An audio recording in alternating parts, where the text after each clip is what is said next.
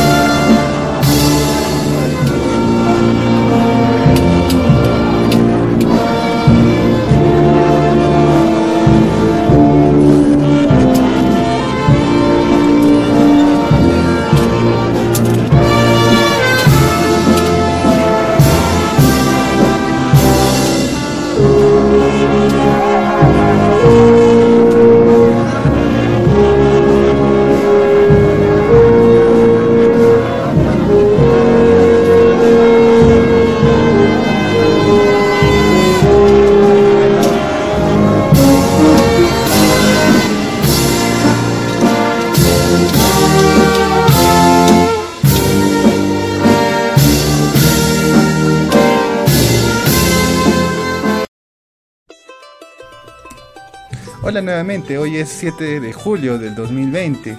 Bueno, ayer ha sido Día del Maestro, les vamos a mandar un saludo a todos los profesores y profesoras del ámbito de nuestra región y a los que ven este podcast. Bueno, la siguiente imagen ha estado circulando insistentemente, ¿no? Hasta hacerse viral. Se aprecia a dos personas frente a una iglesia y en todas las descripciones indican que ambos eran mayordomos o alferados, como se conoce en esta parte de Bolivia, ¿no? Y que donaron todo el dinero de la festividad de San Pedro y San Pablo para pagar el recibo de la electricidad de todo el pueblo, en este caso el pueblo de Turco, en Bolivia. Si bien es cierto, fue compartido por muchas personas que se alegraban y además trataban de dar pues un mensaje, ¿no? De esperanza dentro de esta terrible situación de la pandemia. Hubo otras personas que pues como siempre, todos los hermanos separados, nuestros amigos que de repente no nos tienen a bien a los católicos, empezaron pues a divulgar pues diversos mensajes, ¿no? De que todos deberíamos, toda la iglesia católica no colabora, que ellos simplemente son una agujita en el pajar y obviamente echarnos en cara los grandes gastos que se realizan a veces en las celebraciones tradicionales, no solo de nuestra región, sino de diversas regiones. Bueno, vamos a aclarar que primero sí, la foto es real, efectivamente. Los ciudadanos existen, ¿no? El señor se llama Carlos Calle y su esposa es Ruth Ignacio. Y bueno, ellos, eh, bueno, a lo menos el señor nació en Turco, que es una población y municipio de Bolivia, que está en la provincia de Sajama, en el departamento de Oruro. Eh, este municipio tiene una superficie de 4.827 kilómetros cuadrados y una población de 5.207 habitantes, según un censo del INE del 2012. Es una zona ganadera totalmente, ¿ya? Y debido a su gran vocación ganadera, pues el 25 de agosto del 2005 fue declarado como capital de los camélidos sudamericanos de Bolivia, o sea que es una, eh, una zona ganadera y una zona importante para la economía de Bolivia.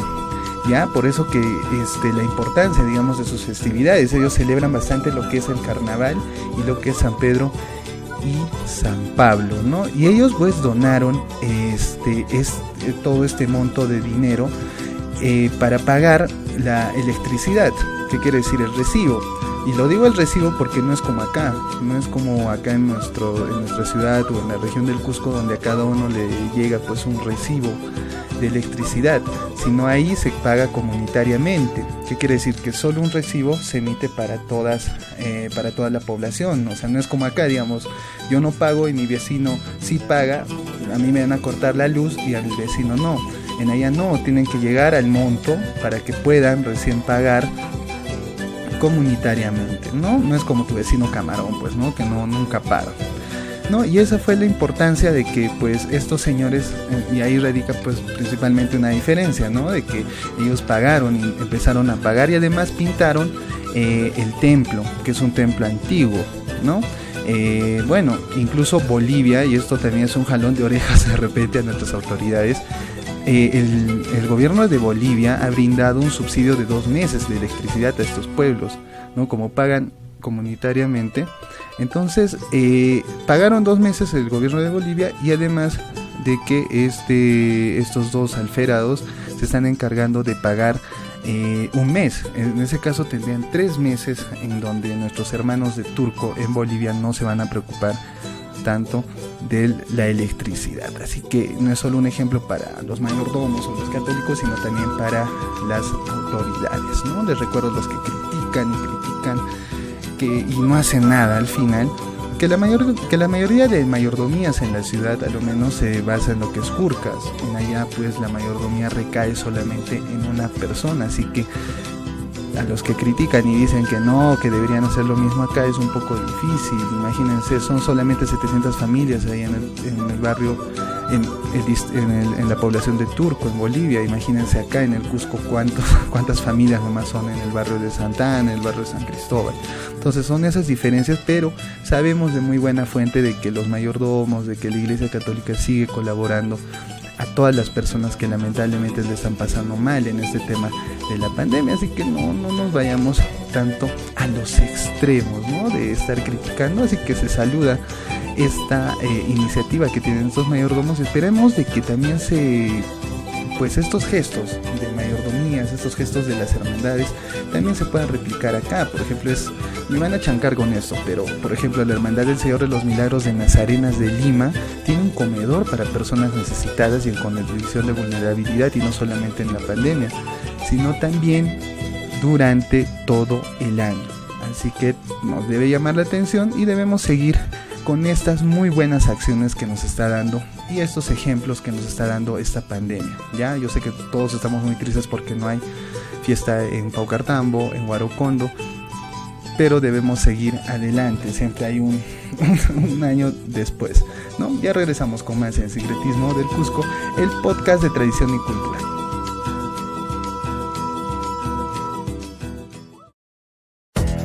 Es una obligación usar mascarilla.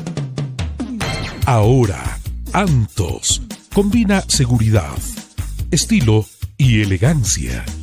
Mascarillas Antos con lo último en tecnología TNT. Polywash doble capa. Mascarillas certificadas que van con tu personalidad. Mascarillas Antos. Pedidos al 984 494373. Hola otra vez a Sincretismo del Cusco, el podcast. Recuerden dar like, compartir y comentar en Facebook.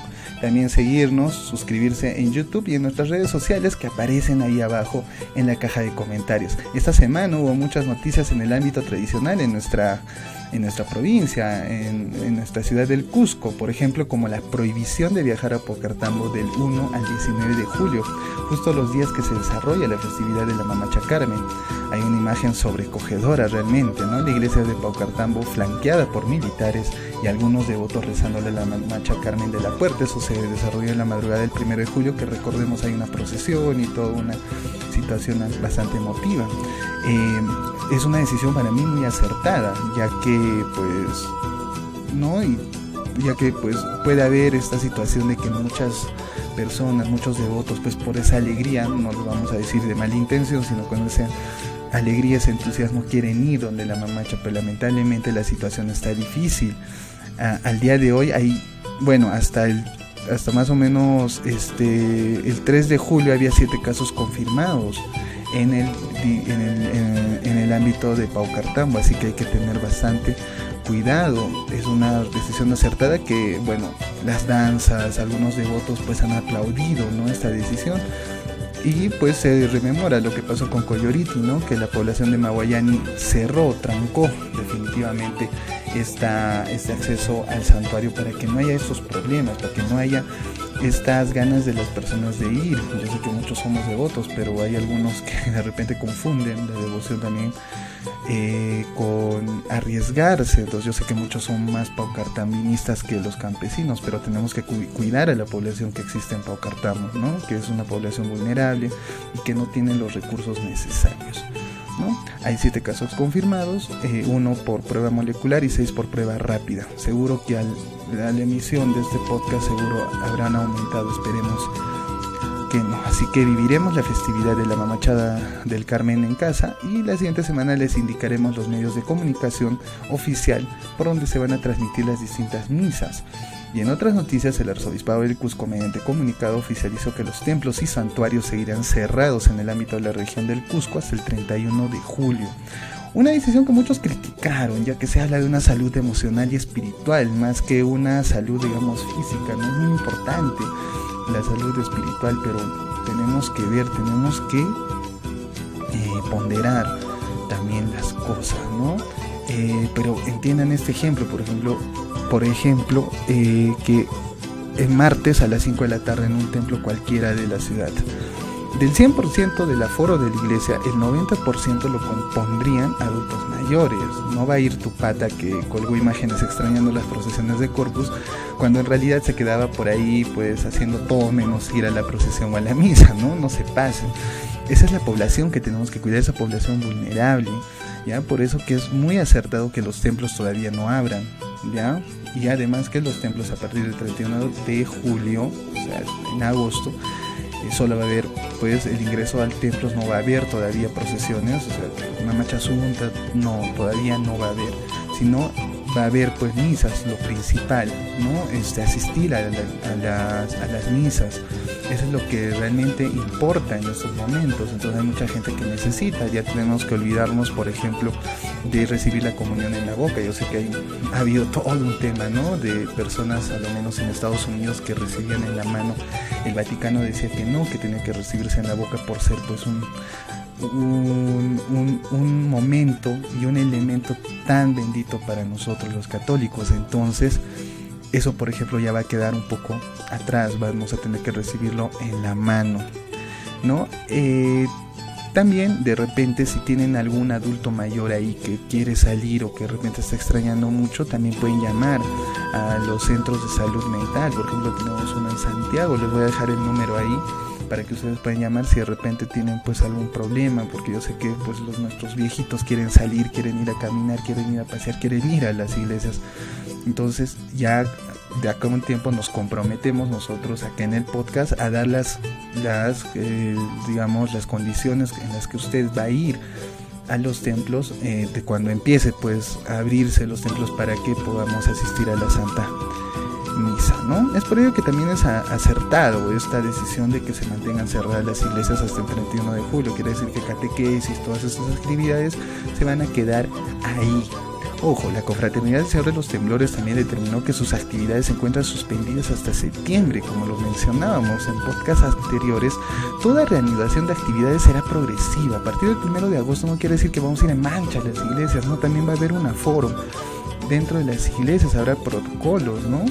Eh, vamos a darles los protocolos mm, cuando estén llegando, ¿no? Cada vez que se estén dando los protocolos, nosotros los vamos a avisar, ¿no? Eso quiere decir que posiblemente, posiblemente estemos hablando de un retorno de actividades, digamos, no solamente procesiones, sino estoy hablando de catequesis, de repente charlas, cosas así que hacen las iglesias, porque las iglesias no solo viven de procesiones, también viven de otras actividades, actividades pues de familia, actividades de catequesis. Entonces estaríamos hablando de repente de un regreso progresivo desde agosto.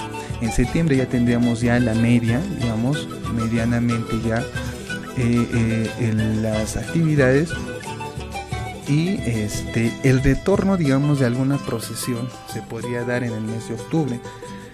Eh, no quiero ser digamos no es como que esté dándoles una primicia sino simplemente les estoy dando un supuesto de que se esté desarrollando en octubre ya la, el retorno de las procesiones pero eso va a depender mucho de que el número de casos, de que las personas se cuiden y de que haya un correcto protocolo. Yo sé que las hermandades ya deben estar pensando más o menos cómo traer a la normalidad a las personas. Entonces, si hablamos de octubre, puede haber pues procesión del de la Virgen del Rosario, puede haber pues las novenas, las misas, la festividad del Señor de los Temblores, obviamente guardando los protocolos, y también las procesiones, estas procesiones tan características del mes de octubre del Señor de los Milagros del Cusco, que recorre varios sitios y sería muy importante, de repente la hermandad podría por ahí eh, ver un, algún momento, ¿no? Hablar para que puedan llevarlo aunque sea en carro, la imagen del Señor de los Milagros y visitar pues los hospitales, visitar el penal, ya que él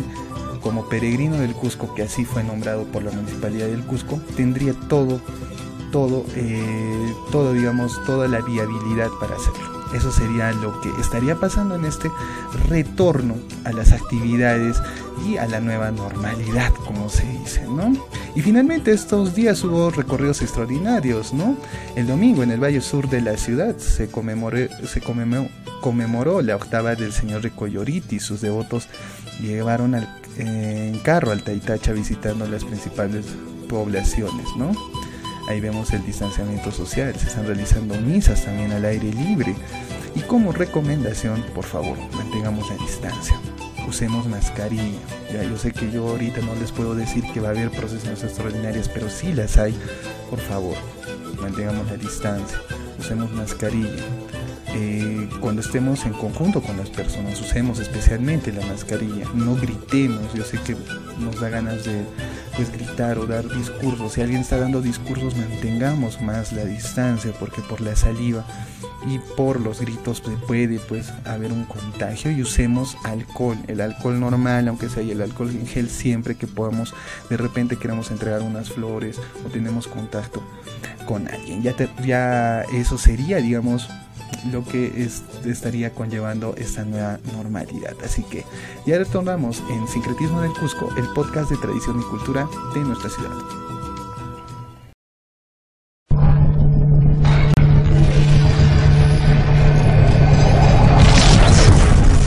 Sincretismo del Cusco, el podcast. Hola amigos, nuevamente bienvenidos a Sincretismo del Cusco, el podcast, el podcast de tradición y cultura de la ciudad del Cusco. El domingo se hubiera realizado el Corpus de Oropesa, ¿no? Este, el domingo hemos subido un video en Sincretismo, así que vayan a verlo. Normalmente estamos pues recordando, ¿no? Los años anteriores. Ahora que vamos a poder salir, ya que podemos salir, vamos a iniciar un nuevo proyecto que se llama Sincretismo Blogs. ¿Qué quiere decir? Que vamos a ir a los barrios y vamos a descubrir algunos detalles que ustedes pues normalmente pasan por el barrio, ven, por ejemplo en Santana, y que de repente hay uno que otro detallito que no ven. Así que vamos a ir a descubrir esto, vamos a tener tomas de repente que ustedes pues no han visto nunca, un amanecer desde San Cristóbal, por ejemplo, un amanecer desde Pichu, no sé, vamos a verlo, vamos a ir pues a descubrir los misterios y las eh, características tan propias de nuestra ciudad, ¿no? Esto va a ser Sincretismo Vlogs, ya les vamos a estar avisando, así que atentos, ¿ya? Va a ser una, esta sección va a ser dedicada pues a lo que es exploración urbana y a contar estas historias de los barrios. Y bueno, finalmente, Sincretismo del Cusco, el podcast va a tener una parte musical, ¿ya? es una parte musical, así que en esa parte musical vamos a, no sé, me da ganas de cantarle a ella siempre que llega Julio, ¿no? y en la voz de ellos, realmente Carmencita es uno de los mejores buenos que he escuchado. Carmencita de los campesinos para ustedes en esta noche.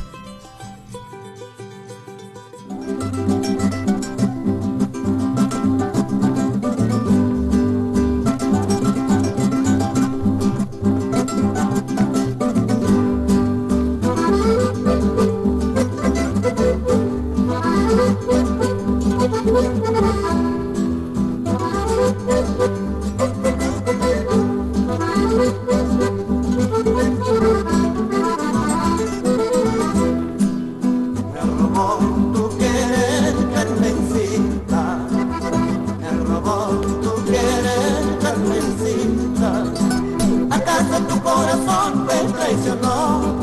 Nadie comprenderá cuánto te amé, yo ya no puedo vivir sin tu querer. Nadie comprenderá cuánto te amé, yo ya no puedo vivir sin tu querer. Ay, Carmencita, ¿a quién darás tu corazón, Carmencita? ¿A quién darás tu corazón, traicionero ya te veré. Nunca podré soportar tanta crueldad. Yo ya no puedo vivir sin tu querer. Ay, Carmencita. ¡Qué bonito!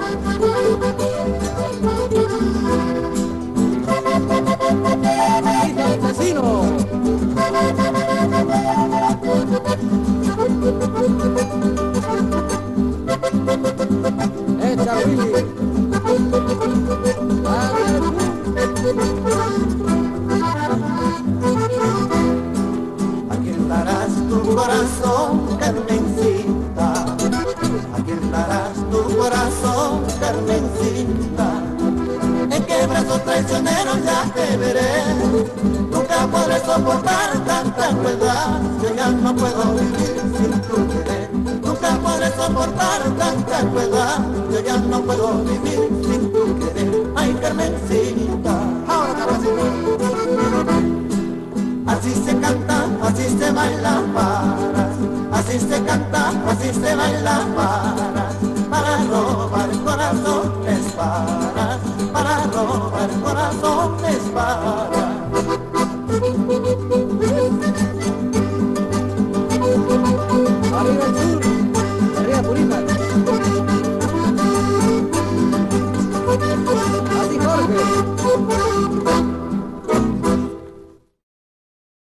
Yo sé que ya estaban zapateando. Sí, yo sé, yo sé. Si tienen algún emprendimiento o quieres que publicitemos tus productos, ya que esta es la temporada de los emprendimientos, lo vamos a hacer gratis, ya no te vamos a cobrar, no, solamente te vamos a hacer pues la mención. Solo mándanos un mensaje por inbox o comunícate al 969-967299, 969-967299 o por WhatsApp también, ¿no? Ese número y con gusto te vamos a ayudar a que tú puedas llegar, ¿no? De repente tienes algún emprendimiento que tenga que ver con tradiciones o no, de repente quieres eh, llegar a más gente, pero vamos a ayudar, ¿sí? Porque tenemos que ayudarnos entre nosotros, sé que la situación está muy difícil, ¿ya? Entonces nos hay que ayudar y también, por favor, guarden la distancia, sean egoístas, lamentablemente suena feo, pero seamos egoístas. ¿Ya? Este, evitemos a los jaladores. Yo sé que los jaladores también tienen que trabajar, pero evitemos acercarnos a ellos. Muchas gracias a todos los que nos han visto el día de hoy. Este, suscríbanse a YouTube, síganos en nuestra página, denle like, comenten, compartan este podcast que también está en Spotify y en iBooks. Ya termina este podcast. Nos vemos la siguiente semana, amigos. Así que guarden la distancia nuevamente y cuídense mucho, por favor, que tenemos que estar juntos todos para volver a recibir a nuestras imágenes, nuestras procesiones y nuestras hermosas tradiciones. Así que, cuídense.